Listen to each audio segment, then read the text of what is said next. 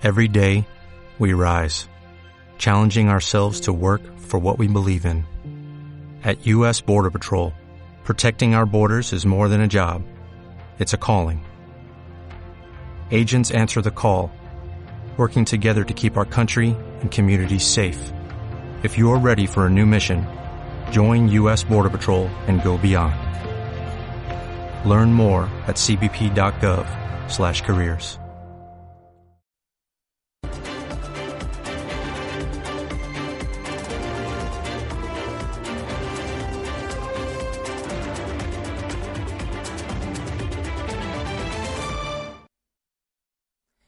buenas noches, bienvenidos a los servicios informativos de Ceuta Televisión. Comenzamos contándoles que un grupo de 52 inmigrantes ha entrado en Ceuta durante la madrugada de este lunes en una furgoneta. Según ha podido saber Ceuta Televisión, el vehículo entró a toda velocidad por el puesto fronterizo del Tarajal. No hubo que lamentar heridos de gravedad, aunque tres de los inmigrantes fueron trasladados al hospital universitario. El conductor ya ha sido detenido y pasará a disposición judicial en próximas horas.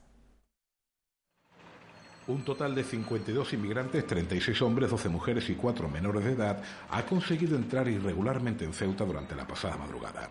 Lo sorprendente es que no ha sido ni a través de la valla ni de una patera, sino de una furgoneta en la que viajaban estas personas y cruzó el Tarajal a toda velocidad. Según fuentes sanitarias, cuatro tuvieron que ser trasladados al hospital universitario como consecuencia de algunas heridas, aunque ninguno revestía especial gravedad. No se produjeron heridas entre los agentes que custodiaban el paso fronterizo a esa hora. El vehículo, tras entrar a toda velocidad, logró avanzar unos metros hasta llegar a la primera subida al hospital universitario. Fuentes de la Guardia Civil han confirmado la detención del individuo de nacionalidad marroquí como presunto autor de dos delitos, uno de atentado contra la autoridad y otro contra los derechos de los ciudadanos extranjeros. Está previsto que pase a disposición judicial en las próximas horas. Como decimos, cuatro personas tuvieron que ser trasladadas al hospital universitario con torceduras de tobillos, mareos y vómitos, aunque el estado de ninguna revestía especial gravedad. Se da la circunstancia de que, según han relatado algunos sanitarios a Ceuta Televisión, el vehículo chocó frontalmente contra el de un médico que en esos momentos venía de atender una urgencia. La furgoneta marca Ibeco quedó al principio de la avenida Doctor Abdelkrim. En torno a las 11 de la mañana, operarios del parque móvil retiraban el vehículo. En cuanto a los inmigrantes, todos son subsaharianos. Tras los hechos, fueron trasladados a la Jefatura Superior del Cuerpo Nacional de Policía para su filiación y correspondiente ingreso en el CETI o quedaron bajo la tutela de la ciudad autónoma en el caso de los menores de edad.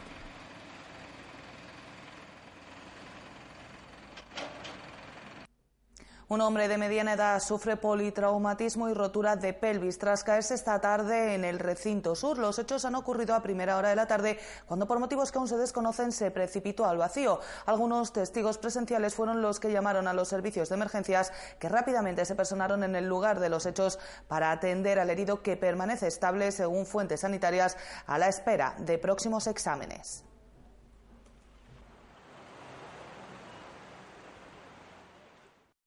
Cambiamos de asunto. Los porteadores se manifestarán este martes en las inmediaciones del lado marroquí de la frontera. Lo harán ante la incertidumbre sobre el futuro del porteo después de que los diferentes anuncios de reapertura no se hayan cumplido. A través de mensajes, WhatsApp y redes sociales, así se ha fraguado la manifestación que se espera que tenga lugar en el lado marroquí de la frontera durante la mañana de este martes. Una manifestación que llega cerca de un mes y medio después del cierre de la frontera al porteo y ante la desesperación de quienes ven en el tránsito de mercancías entre los dos países su única forma de sustento. La incertidumbre sobre el futuro de esta actividad es la que ha llevado a estos porteadores a iniciar una movilización a la que están llamados no solo los hombres y mujeres que se dedican al porteo, sino también sus familias y que nace, como fruto de la incertidumbre sobre el futuro de esta actividad.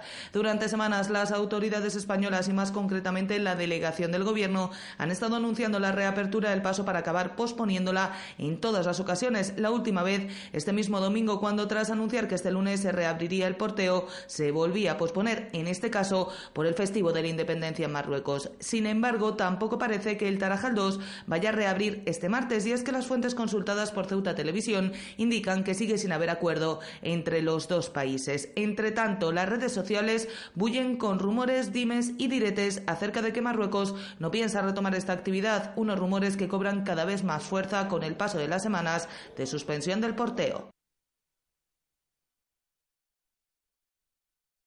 La convocatoria a través de las redes sociales de una concentración ante las oficinas del Servicio Público de Empleo Estatal en protestas por las listas del Plan de Empleo ha contado con una respuesta mínima. Escasamente 20 personas han acudido para mostrar su descontento. Años en las listas sin que se les llame, búsqueda de empleo infructuosa o nombres que se repiten de un año a otro son algunas de las acusaciones de los que sí han estado presentes que no cejan y convocarán otra concentración el 5 de diciembre.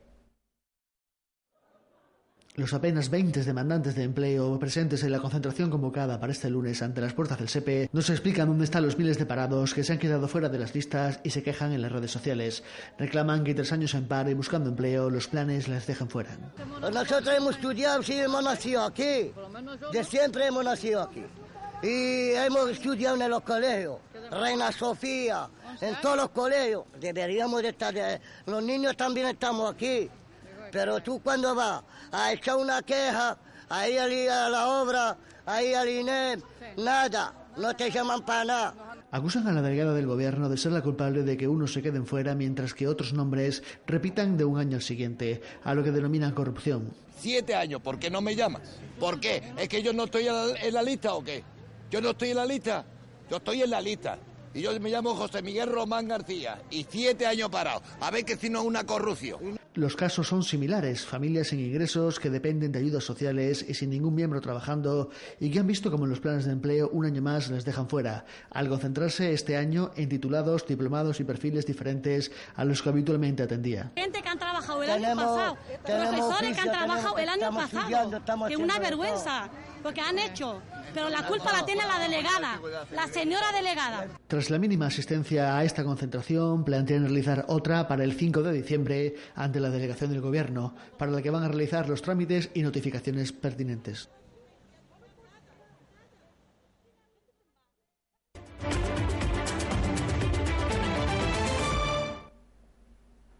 Este 18 de noviembre se conmemora, el Día Europeo para el Correcto Uso de los Antibióticos, un acto que se ha desarrollado en el Hospital Universitario de Ceuta con un reparto de trípticos en el que se advierte de que un mal uso de los antibióticos puede llegar a hacernos inmunes a estos tratamientos, por lo que se recomienda hacerlo siempre bajo prescripción médica.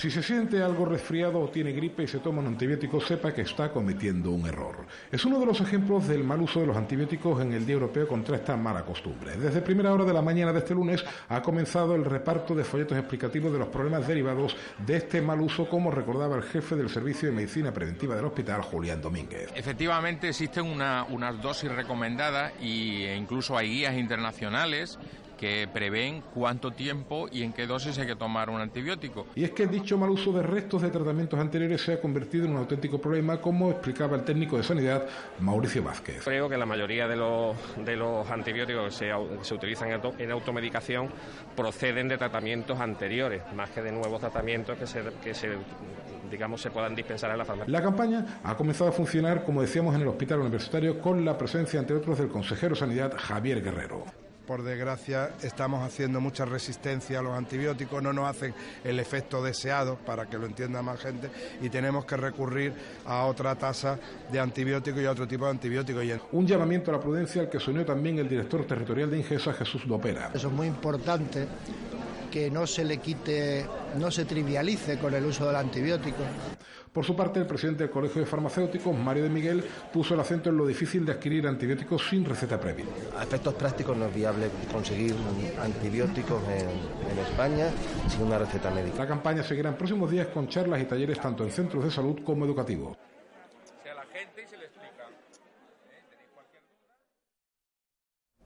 Antonio Cilloniz, vecino de Ceuta desde hace 11 años, ha sido galardonado con el Premio Nacional de Literatura del Perú, galardón que recogerá el próximo 12 de diciembre. El jurado ha decidido que el docente y poeta ha sido merecedor este año de la distinción por su trabajo. Usina de Dolo, Cilloniz cree que el premio no cambiará su mundo, pero sí cómo el mundo le percibe. El pasado sábado por la noche, Antonio Cilloniz recibió la llamada que le comunicaba que había sido galardonado con el Premio Nacional de Literatura de Perú. Era tarde, así que tras recibir la noticia se echó a dormir. Me enteré exactamente a las doce y media de la madrugada del sábado.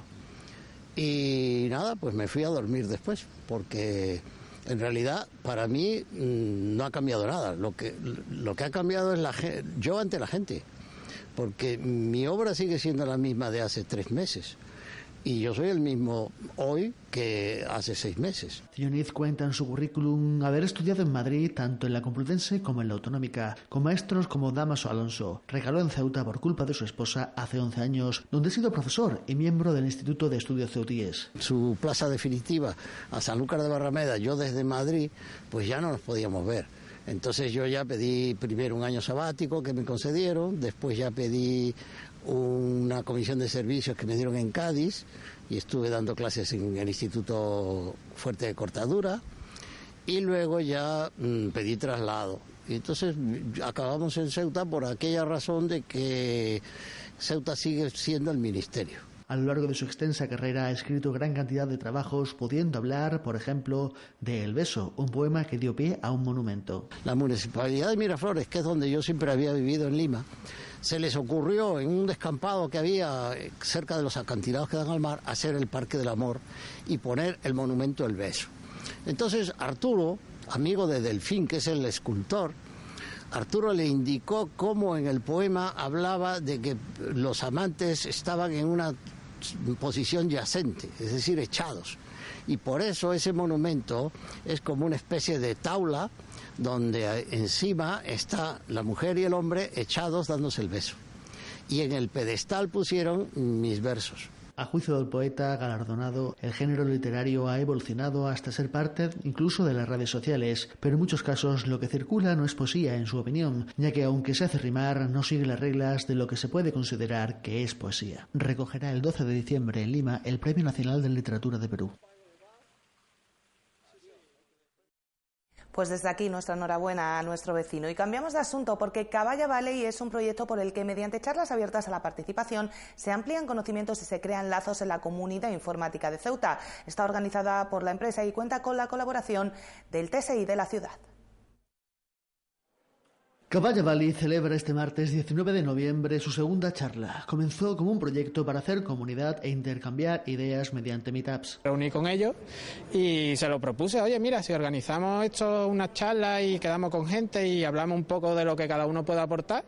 Y nada, eh, hablé con Nacho y con Sergio y al final, pues, poco a poco fue surgiendo, nos organizamos y aquí estamos, que lo hacemos todos los meses. Se abordarán temas de interés para la comunidad informática de última novedad y que pueden mejorar tanto la empleabilidad de los participantes como sus conocimientos prácticos. Creemos que son temas bastante interesantes para gente que está en el mundillo de la informática, las telecomunicaciones, la electrónica. Y bueno, animamos a todos aquellos que quieran, quieran exponer sus conocimientos y quieran ver qué es lo que sabe la gente aquí de Ceuta para, pues para eso, para participar con nosotros. El objetivo es compartir los conocimientos que hay en la ciudad, especialmente aprovechando la llegada de las nuevas empresas online para que la información fluya y enriquezca a los participantes. Al final hay mucho conocimiento, tanto en Internet como en un montón de sitios, pero llegar al conocimiento determinado es muy complicado por, eso están los cursos que valen una pasta.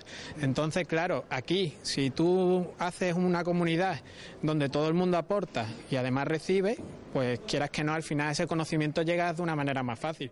Uno de los temas a tratar en la charla de este martes será Kubernetes, un sistema de distribución lógica de los procesadores en nube bastante reciente. Hay eh, centros de proceso de datos que tienen ordenadores físicos. Pero dentro de esos ordenadores físicos se dividen de manera eh, lógica en más ordenadores.